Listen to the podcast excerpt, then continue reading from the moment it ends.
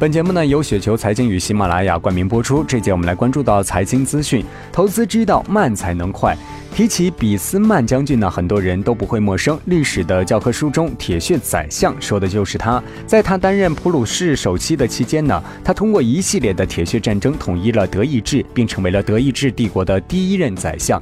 但俾斯曼不是好战分子，他有几句名言。第一句呢，国家是时间河流上的航船，意思呢就是我们顺着时间走，只要时间允许，德国一定会崛起。所以说，在时间的河流上的航行时呢，要看大的趋势，看时间站在哪里，在这个过程中呢，去寻找德意志帝国生存的缝隙，而不是主动挑起战争。第二个思想，他说的是政治可能性的艺术，也就是说，我们在可能性上做文章，不能把什么事儿都做死。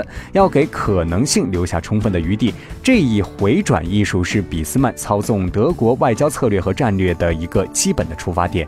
但威廉一世的孙子威廉二世上台后，不满俾斯曼模糊的这个外交的政策。一八九零年呢，俾斯曼被迫卸任。威廉二世上台干的第一件事就是把俾斯曼那些模糊的东西清晰化，分清楚是敌人谁是朋友。比如说，俄国到底是敌人还是朋友呢？他跟奥匈帝国之间的经常的搞摩擦，又跟法国眉来眼去。后来呢，德国决定不再续约三皇同盟，这就导致了两个结果：其一，俄国一下变得孤立，不得不去。找另外的盟友，找谁呢？欧洲大陆上同样被孤立的大国法国。于是呢，德国陷入了两线的作战的一个战略的环境。最后的结局就是德国挑起了两次世界大战。二战后的德国的版图回撤到仅剩下了俾斯曼当政时期的百分之五十左右。类似的国家还有日本。二战后呢，版图回撤到了一八九五年。投资也是如此，很多人不给自己留回旋的余地。看多的投资者呢，上杠买股票，结果呢是遭遇了这杠熊，被清仓打回原形，甚至是亏了老本。看空的投资者呢，他们赌的九三阅兵后的股票大跌，在期间呢只贴水的百分之二十的情况下，还去拿期指做空，结果呢阅兵后的股票并没有如预期那样大幅下跌，而股指期呢指的更是大规模的反弹。做空期指的人估计想死的心都有了。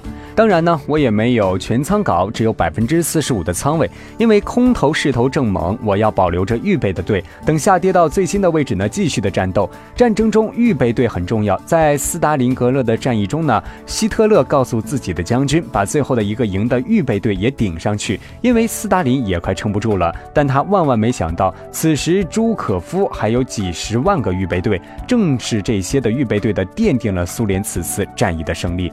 慢才能快，因为慢才能够保证回撤小，才能够复利，才能给自己留下余地。